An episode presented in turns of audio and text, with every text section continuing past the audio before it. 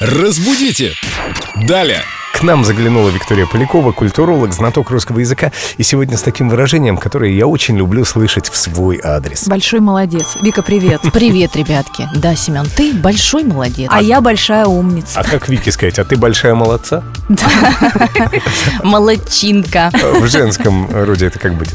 А сейчас мы как раз и разберем вообще слово «молодец» можно сказать только а, в мужском роде. То есть и девочки, и мальчики будут большой молодец. То есть ты небольшая молодец, Нет, говорим дочке? Я буду большой молодец.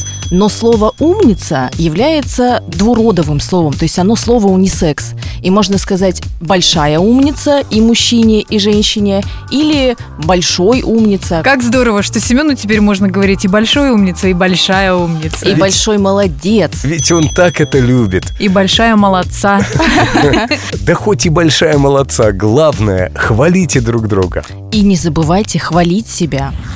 Разбудите! Далее!